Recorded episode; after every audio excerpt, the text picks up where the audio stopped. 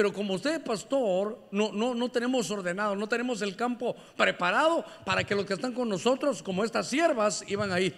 Eh, pero yo me imagino, hermano, que ahí viene Ruth. Ay, Dios mío, esta no le atina a las espigas. Tráete las que recogimos, tiráselas ahí para que ella sienta que, que está haciendo algo. Y Ruth, ay, aquí encontré, la estaban ayudando. ¿Tenemos preparado a los hermanos para que la gente se quede? Hermano, de, de experiencias de todo hay tengo los dos extremos, la que le he contado siempre, que hubo una hermana viejecita a la iglesia, no en el templo ahora, no en el anterior, y la iglesia era así, cabalmente como está aquí, entró ahí, y cuando ella entró temprano, aquí se sientan las de danza. Ah, bueno, entonces se corrió para acá, aquí se sienta Bernabé. Bueno, pero no hay nadie ahorita, aquí se sienta Bernabé, eh, aquí se sientan eh, los de la alabanza. Y entonces en la última, aquí se sientan los ancianos, como era viejita, ah, me hubieran dicho, aquí estoy. No, no, no. Anciano no, no, no es de viejos. Aquí están los cercanos del pastor. Entonces entró por aquella puerta y se fue por esto. Y me llamó y me dijo, pastor, qué linda se ve la iglesia por televisión. Y me contó la historia. Y me dijo, pasé por los de alabanza, pasé por los de corro, después en los jóvenes. ¿Sabe qué me dijo? Pasé por Barrabás, me dijo. En lugar de Bernabé Barrabás. Entonces le dije, señora, deme su dirección, su teléfono. La mandé a traer y aquí la puse, nunca se me olvida eso. La puse hasta adelante. Hermanos, y entonces nos venimos a danzar. Cuidado con nuestros, eh, nuestros lugares. Somos los ancianos, cuidado. ¿Qué le cuesta si usted, si usted ya está hace rato ahí que eh, usted viene por primera vez? Usted es el más importante del culto. Venga, por favor, siéntese. No que sabe qué me ha pasado allá. ¿Y usted qué está haciendo aquí? Este lugar es mío. Ahora, hemos cultivado. Ahora, voy a la carga. Es que tengo confianza con Julio porque Julio allá se me vino para acá. No le he la dote a Luis aquí, pero se tiene que pedir por, por maestro, ¿verdad? Bueno, entonces vamos al punto. Tenemos cultivado como voz hermano, el campo, su iglesia, para que la gente llegue, le lleguemos, lo logremos integrar, que se sienta calidad. Porque yo le tengo, le dije ese ejemplo, pero tengo otros. ¿Sabe por qué me quedé, pastor? Yo estaba en una iglesia y la verdad caí, volví a beber, me fui al mundo, pero cuando entré aquí, viera cómo me saludaron, viera cómo me llevaron. Sentí tanto amor que por eso me quedé. Ah, digo yo, pensé que ya seguíamos con el síndrome de Barrabás con aquella hermana, ¿verdad? Entonces, Perdóneme, mire cuánto trabajo tenemos. Hermano, es como, como los, en las empresas, el que tiene un, el que tiene un eh, restaurante. Allá en nuestra tierra se recuerda que dice, el que tenga tienda, que la tienda. Si no, mejor que la venda.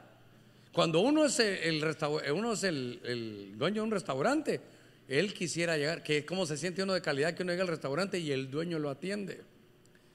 Ahorita que estuvimos cuidando allá en Inosca en esos días de hospital, 12 horas cada uno y salíamos cansados y, y con Dani, mi sobrino, salíamos. Íbamos a comernos unos tacos. Perdónenme, aquí hay mexicanos, ¿verdad? No tengo yo la culpa que así se llame el lugar. Y voy a decir hasta una mala palabra, pero así se llama el lugar. Búsquelo en internet. Pinches tacos se llamaba, hermano. Perdónenme, yo sé que eso es malo, ¿verdad? Pero así se llamaba el lugar. Pero eran tacos como de 8 dólares, hermano. Era carne con pedazos de tortilla. Aquello. Y entonces, hermano, eh, llegábamos y el que nos cobraba ahí era el dueño. Dije, fíjese que yo le dije, yo no quiero, primero hablamos español, gloria a Dios, dije yo, aquí ahora le explico a un gringo lo que quería. Mire, aquí hay tacos, pero ¿sabe qué quiero yo? Casi que le digo, yo quisiera estar en Chipotle porque lo que yo quiero es arroz, frijol y pollo y aguacate, no me dé nada más de eso. Y me dijo, ¿sabe qué? Nunca hacemos eso, pero te lo voy a hacer, me dijo. El, el dueño, porque es el dueño. El dueño. Entonces, usted es el rey. ¿Cómo se llama este? ¿De qué predicó el hermano Germán? Vino muy amoroso, dígale, me dijo mi rey. Usted es el rey. Entonces, ¿cómo si usted se pudiera clonar, cómo atendería a los nuevos? Usted viene por primera vez, permítame, véngase para acá. Y hermano, eh, este lugar, ese lugar no está ocupado, ¿verdad? Para que no le digan que sí. Aquí él lo tenía para usted. No hay. Entonces el hermano, como él ya está cultivado, eh, me levanto, aquí se lo estamos cuidando. Ahora, ¿tendremos a la iglesia así o usted viene por primera vez? Allá atrás usted, estamos llenos. Pero yo veo unos lugares adelante, son de los ancianos que son los últimos en llegar. Hermano, entonces, ¿en qué estamos?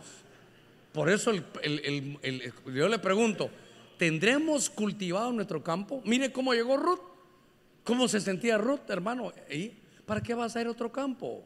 ¿Para qué? Mire, ¿Para qué la gente va a ir a otro campo si en el campo suyo se siente calidad? Ahí voy a crecer, voy a desarrollar. Aquí los líderes están sirviéndome.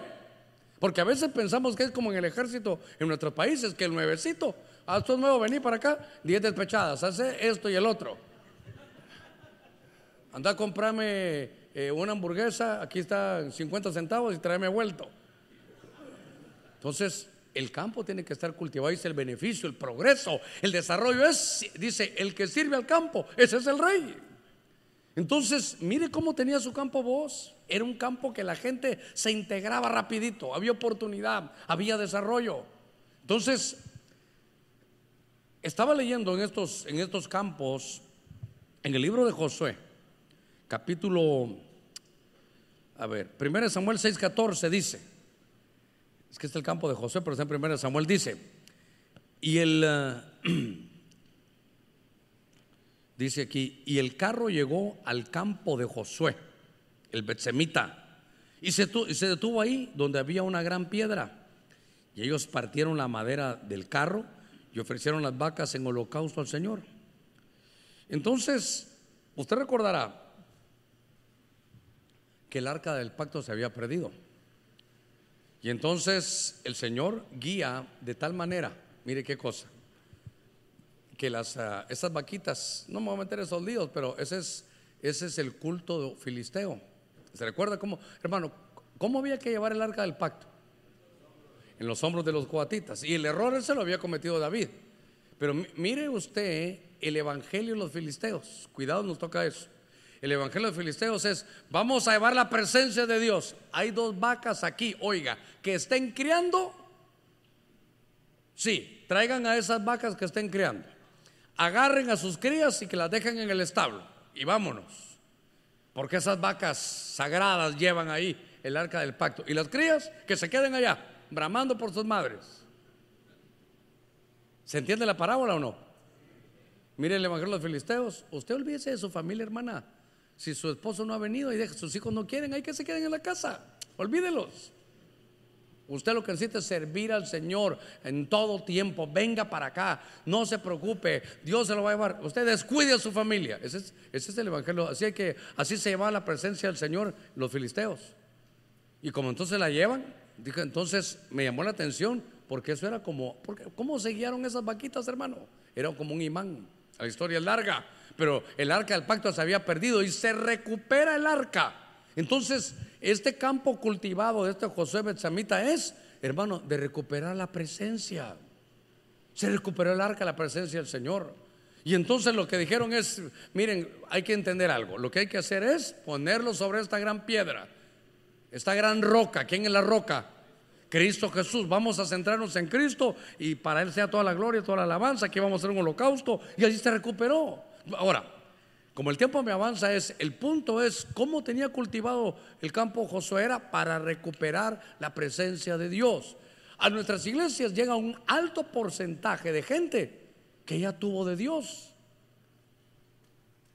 Hermano, el error que cometemos ahí en nuestros países es que hacemos una campaña eh, en el estadio donde el 90% son todos cristianos.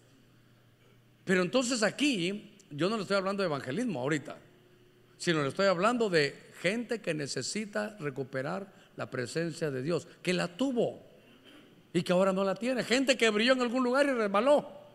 Gente que destruyó su, matrimonio, hermano, en la sombra de un púlpito y ahora le llegan a usted. Ahora, tenemos cultivado nuestro campo para restaurar a aquellos que están equivocados, porque llegan con un evangelio raro. Y por eso la gente, hermano, que hay que decirle que es cobertura.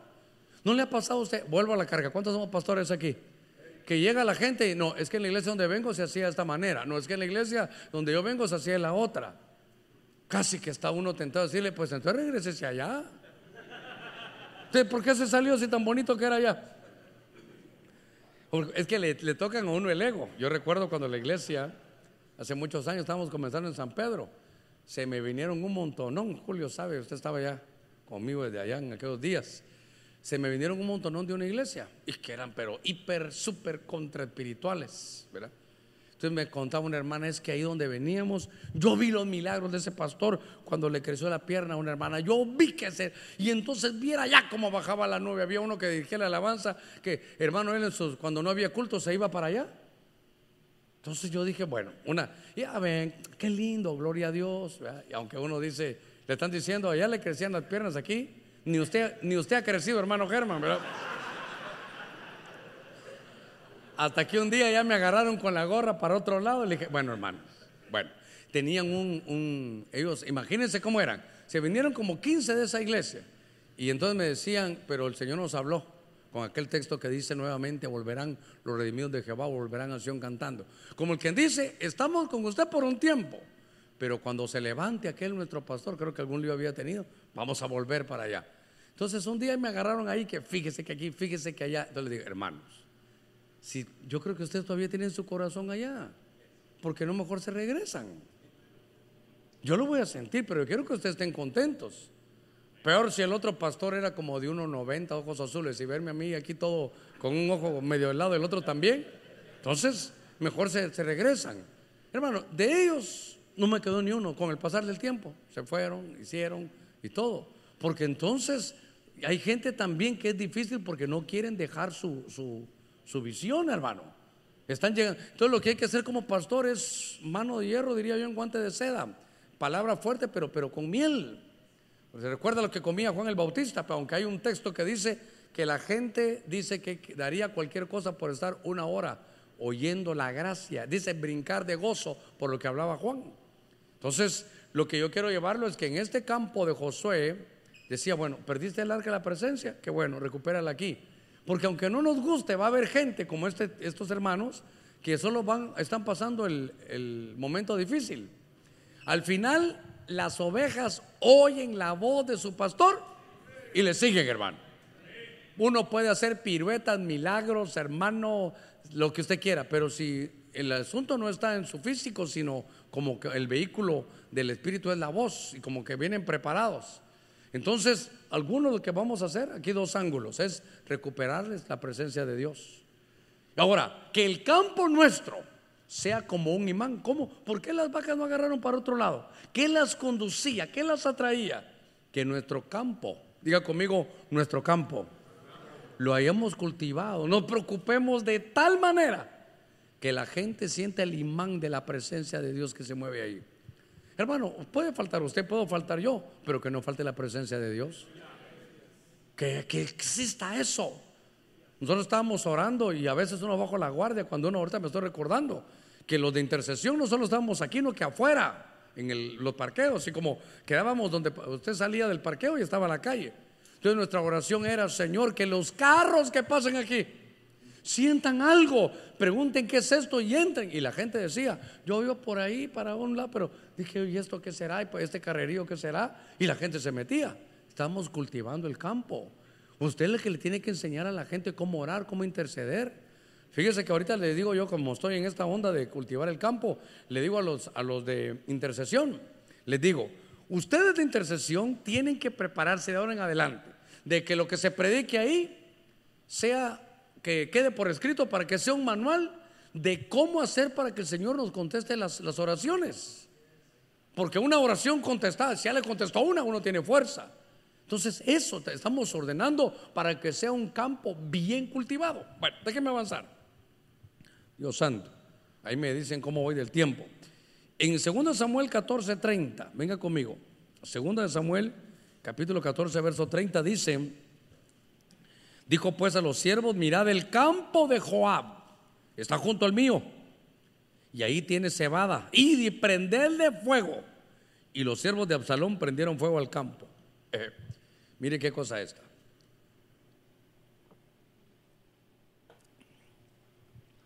Joab también es como un pastor. Todos los campos estamos viendo ahí que son como las congregaciones. Y note que lo había empezado a cultivar bien. Lo había cultivado bien, porque era de cebada. O si usted es pastor, se recuerda, ¿verdad cómo va el orden? Las cebadas son las primicias.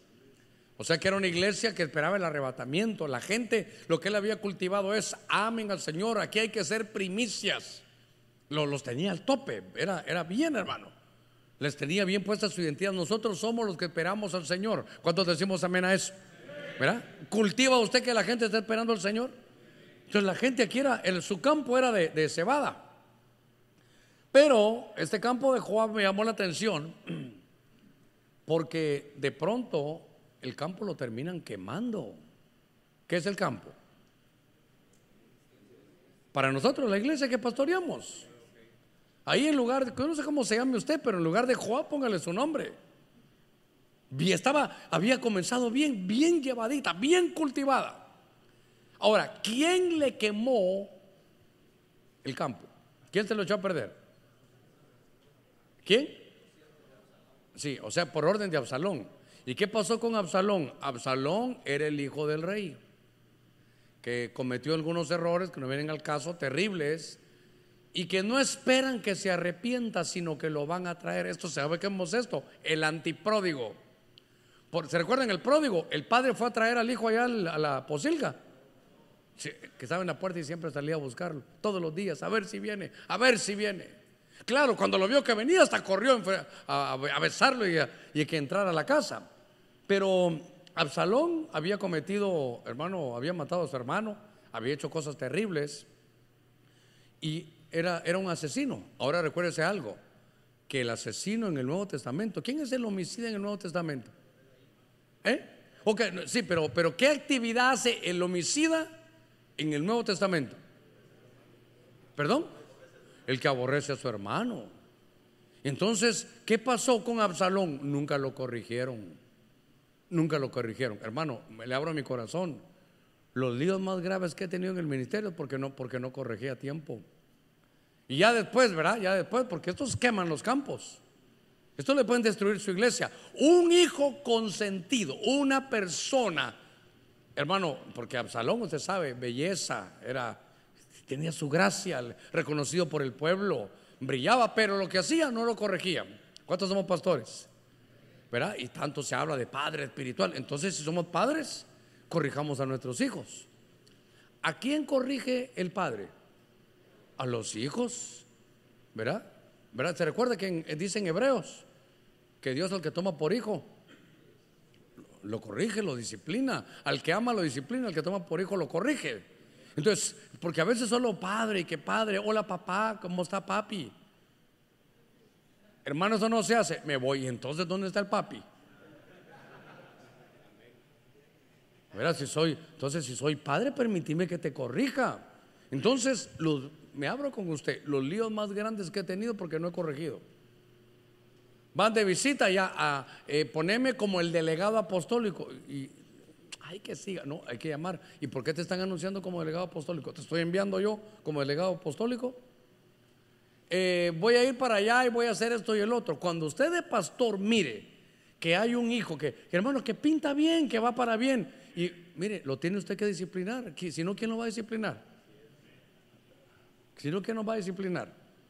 Yo siempre digo que es una bendición tener cobertura. Porque si no, ¿a quién le voy a dar cuenta yo, hermano? Yo le digo al apóstol Sergio, Sergio, cuando mires que la cosa no camina, me mires con caminadito de pavo real, decime, Germán, hey, ¿qué pasa? el que, el que, el que es hijo va, a saber que es su padre el que lo está corrigiendo. Entonces, ¿cuál es el punto de este? Estaba bien cultivado, pero tenía un error. No corregía a sus hijos, no corregía a sus ancianos, no corregía a sus diáconos. Hermano, usted es el rey, mi rey. Usted es el rey ahí. Pues, entonces, ¿sabe qué? Aquel nadie le dice nada porque es el mimado suyo. Cuidado. Cuidado, lo va a echar a perder, lo vamos a echar a perder.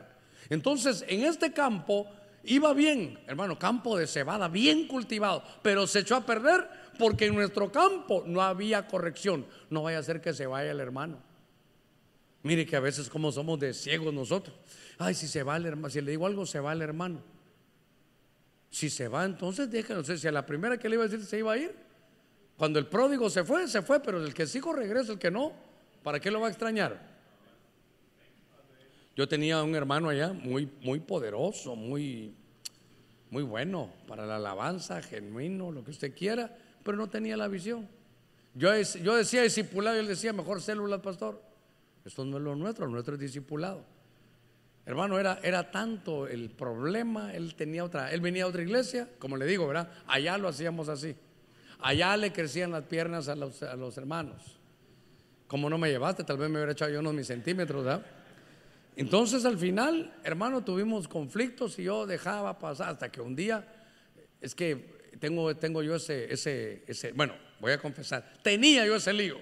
Porque yo, hermano, ahí donde me mira, yo aguanto, aguanto, no déjenlo, mírenlo. Pero yo soy mal árbitro porque no uso Marías.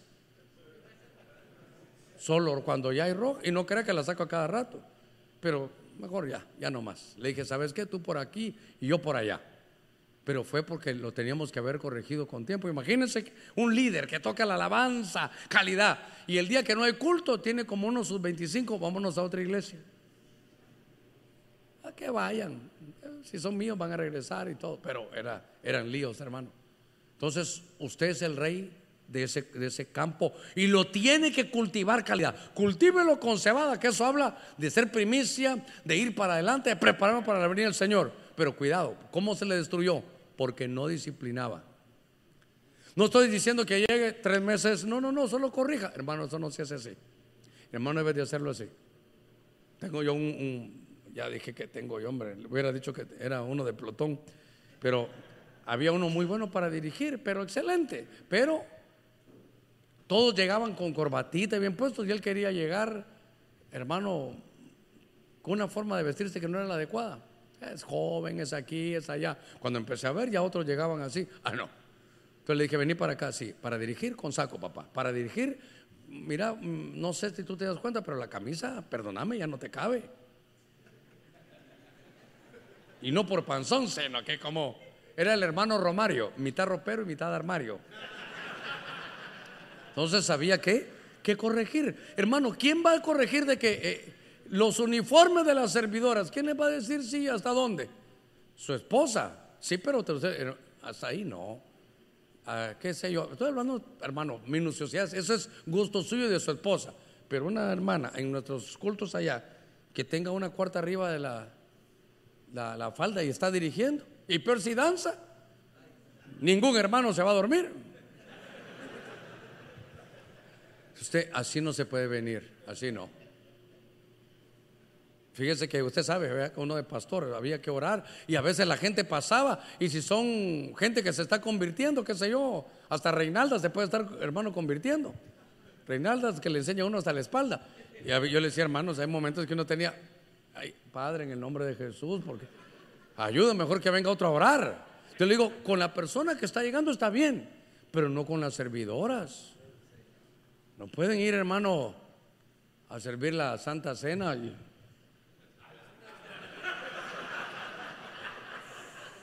Ah, pero es, la, es la, la, prima del pastor. No importa si usted es el rey ahí. Ahora, tal vez no es usted el encargado de decirle a su esposa, mi amor, decirle que se abotone la blusa, por favor. Que eso no lo puede traer aquí. Le estoy diciendo cosas que usted debe corregir. Usted es el rey. Ese mensaje se llama Mi Rey. A las 56 creo que comencé. Me quedan unos minutitos. Entonces, este campo terminó, hermano, terminó quemado, porque no había disciplina. Segunda Reyes 9:25. Voy a avanzar rapidito para que me dé tiempo lo que traigo aquí para usted. Dice entonces Jehú dijo a su oficial eh, Bidkar, tómalo y tíralo en la porción del campo de Nabot de Jezreel. Ahí lo demás. Lo que me interesa es el campo de Nabot. Del ángulo que lo voy a ver es donde quisiera conducirlo yo. Ahora, voy a la carga. El campo que es para nosotros los pastores. La iglesia. Cuando usted mire un campo, es la iglesia que usted tiene. Y entonces, mire qué cosa, otros quieren su campo. Otros lo querían. Estaba tan bonito el campo de Nabot, a la par del, del, eh, palacio. Y entonces usted sabe que, que Acab lo quería. ¿Y quién era la esposa de Acab? Jezabel. Como por el tiempo tengo que acortar, pero querían. Y él dijo, no, esta es mi herencia, no le voy a dar. Pero al final, por lo que haya sido, porque le jugaron rudo, le pusieron falsos testigos. Y el punto es que este campo, ¿quién, ¿en la mano de quién termina? ¿Ah? ¿De acá? y de Jezabel. Campos donde hemos permitido que entre Jezabel.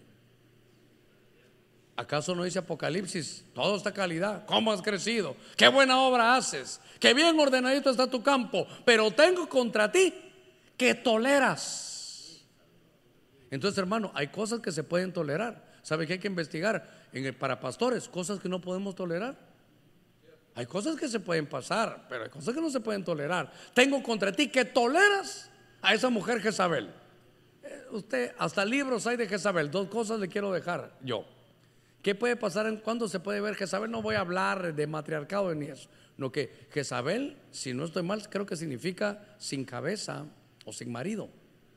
Por ahí. Entonces, ¿sabe qué es eso? Que no reconocen las autoridades.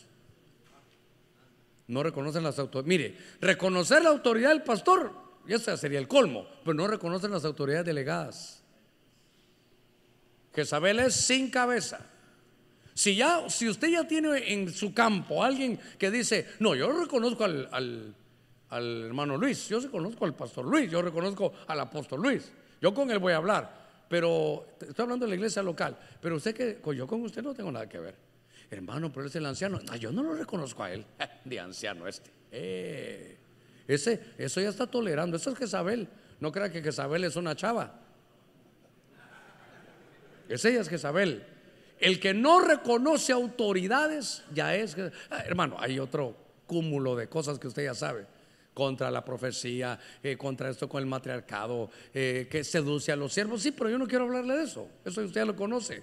Lo que le quiero decir es que el campo de Nabot, que era, era tan hermoso que lo envidiaron, era tan hermoso que lo querían. Y como no había manera de hacerlo, le inyectaron a Jezabel. Cuidado, cuidado. Usted es el rey, hermano. Lleve bien eso en su cabeza. Usted es el rey. Y que, claro, lleve el texto de Eclesiastes 5.9. Dice, el rey es el que sirve está para servir. Enriquezca, usted lea Eclesiastés 5.9 y va a ver todo lo que dice ahí.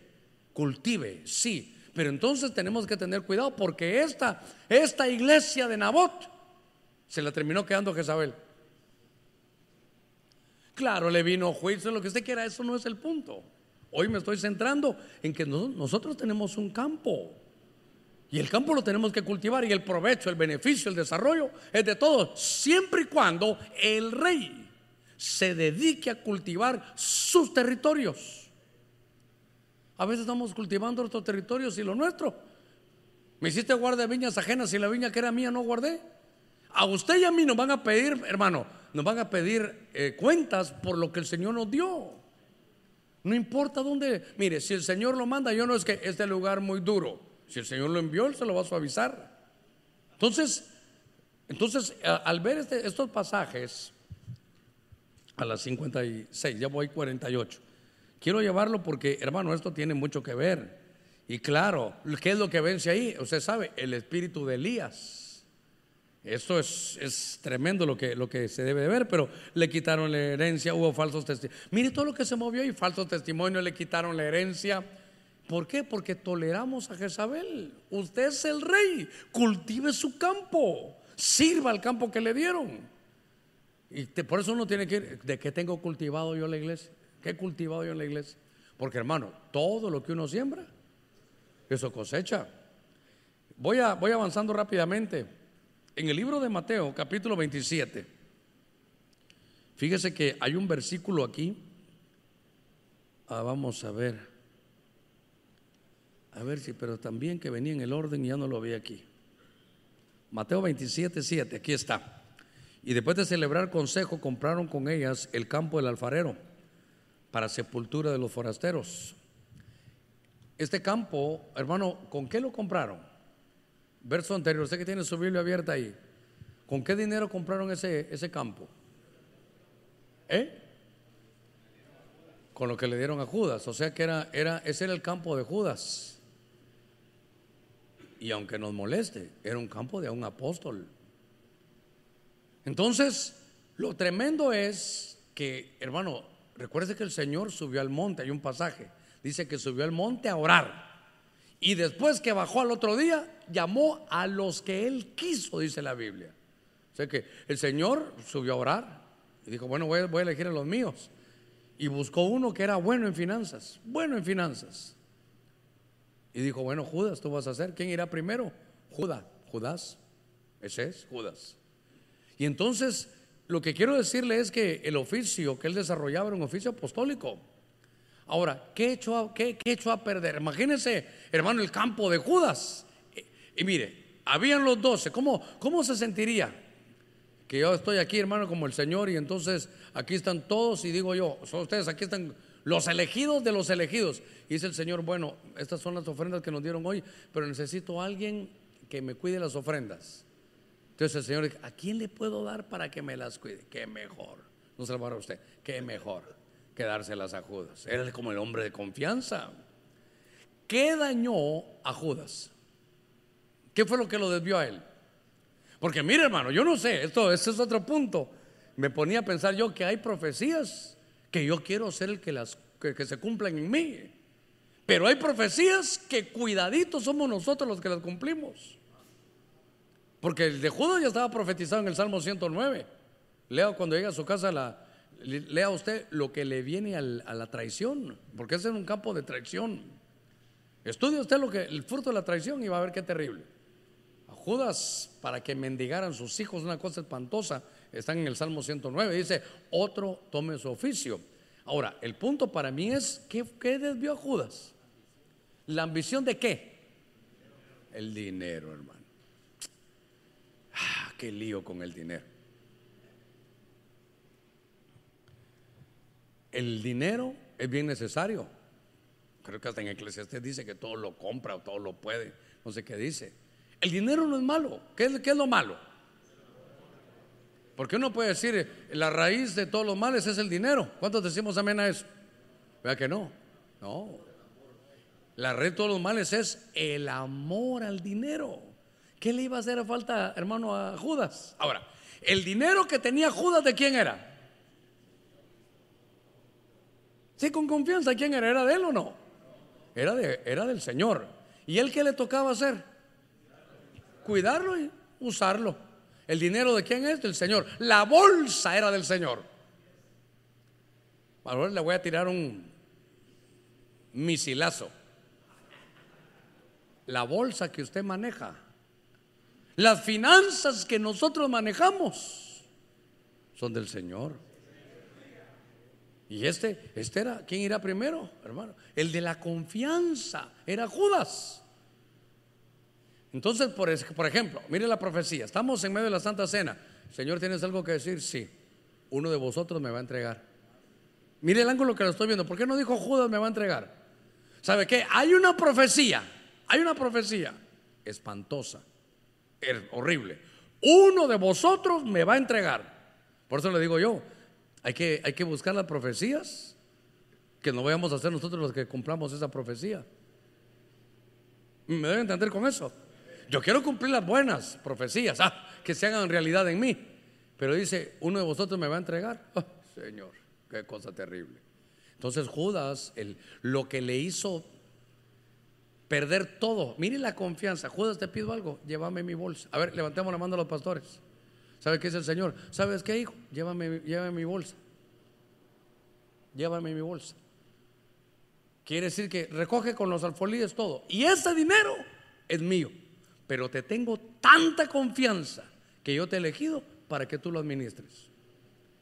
Hermanos, hay un verso en, siempre en el Eclesiastés 5.9. Los que tienen el iPad pueden ver ahí, donde compárelo con todas las versiones, donde dice que como hay tanta recompensa, como hay tanto beneficio, como hay tanto desarrollo, dice, hasta el rey tiene beneficio ahí.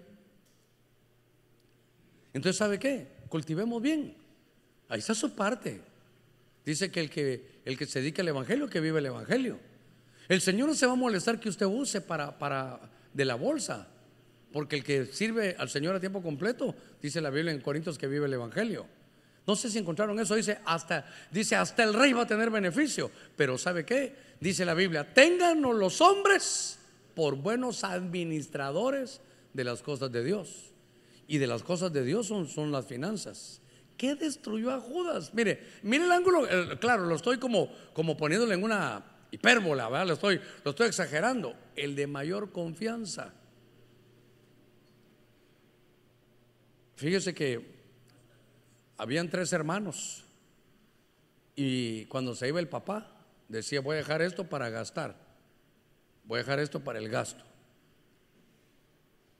Y entonces los tres se quedaban viendo y se lo daba uno. ¿Por qué se lo daba a él?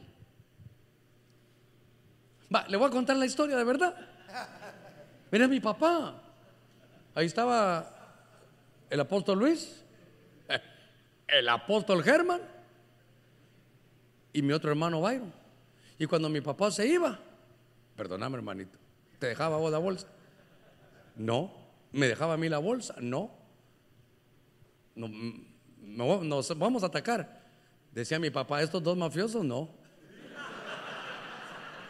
A ese se la daba. Yo decía, pero ¿por qué no me la deja a mí? Yo decía, ¿por qué no se la deja a Luis? No la gastábamos, hombre. Nos íbamos al Pecos Vila a comernos hamburguesas. Entonces, como no me querían dar, tenía que agarrar yo en escondidas. Bueno, ya son otros líos. Le voy a contar una que hasta me da vergüenza si me pongo en Colorado. Yo quería ir a jugar billar. No era pastor en aquellos días. Quería ir a jugar billar allá en la zona 5 y quería para agarrar y comprarme mis cigarritos y todo. Y entonces mi mamá lavando la ropa, mire qué desgraciado yo, hermano. Ahora ya tengo, ahora ya tengo gracia, porque el Señor me dio gracia. Entonces mi mamá estaba lavando y entonces sabía que ir a quitarle la llave para sacarle algo en la bolsa. Y siempre había que ir a quitarle la llave. Entonces dije yo, ya no voy a hacer eso. Agarré la llave, agarré un poquito de dinero y me fui. ¿Qué cree que fui a hacer? A sacarme la copia de la llave. Qué mafia. Como que mi papá, el Señor, le decía Germán, no le dejes nada. Y entonces mi mamá decía, no puedo dejar la bolsa aquí porque este Germán es terrible. Entonces puso la bolsa bajo llave. Perdóneme, ya me tiré bastante lodo. Yo siempre fui buen estudiante, siempre me gustó estudiar. Entonces en la noche, estudiando, estudiando. Entonces ya pensé yo, porque era estudioso pero mafioso, ¿verdad? Estudiaba, estudiaba y dije, bueno, mañana me voy a ir de Capiusa, voy a ir a jugar billar, unos panitos de la salida, voy a ir al Pecosville. Y entonces, en las 2 de la mañana estaba todavía estudiando. Nada de Biblia, estaba estudiando en la escuela, en el colegio. Abro, hermano, en el comedor, saco la bolsa y cuando estoy así, el cuarto del apóstol Luis enfrente y se abre la puerta, hermano. Y este hombre de Dios, humilde, oiga, bondadoso, usted lo mira tan... Antes no era así. Antes era el peleador callejero. Este era, pero se agarraba con quien fuera en la calle y salía bien. Así que no le busque su lado negativo, no vaya a ser que todavía se recuerde. Bueno, el punto es que cuando tengo yo mi billete, hermano, creo que un billete de a 20 era, eh, con ese un dineral, hombre. Entonces cuando tengo el billete de a 20 y sale, dije, me han, me van a pagar una trancaseada y me le quedo viendo a saber qué cara me vio. ¿Y sabe qué me hace el apóstol Luis?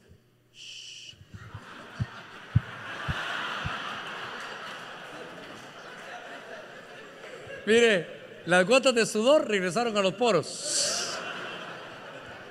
Bueno, ¿eso por qué venía? Para que no se me durmiera. Por eso es que ahora honramos a mi madre. Con, yo creo que todo lo que le doy a mi mamá todavía le debo todo lo que le saqué, hermano. Bueno, eso era de algunos de vosotros, pero habéis sido lavados y justificados.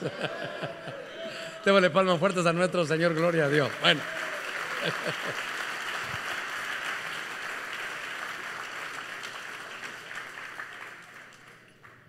Mi papá no me tuvo confianza para dejarme la lana. Ahora mire qué lindo en la gracia, que mi papá del cielo sí tuvo confianza en dejarme la lana. Y así como me tuvo confianza a mí, se la, se la tiene a usted. Ahora, ¿a qué voy? El que es fiel en lo poco, en lo mucho le pondrán. Entonces, ¿sabe qué? Dios nos va a bendecir porque Dios nos mandó. Por lo menos yo me agarré de que yo no quería ir. Y a mí a la fuerza me mandaron a Honduras. Y digo yo, Señor, gracias que me llevaste a Honduras. Ahí era mi lugar y es mi lugar. Entonces, ¿qué le echó a perder? El amor al dinero. Hermano, voy a decir cosas que pueden herirlo. Y la verdad no quiero herirlo. Quiero matarlo.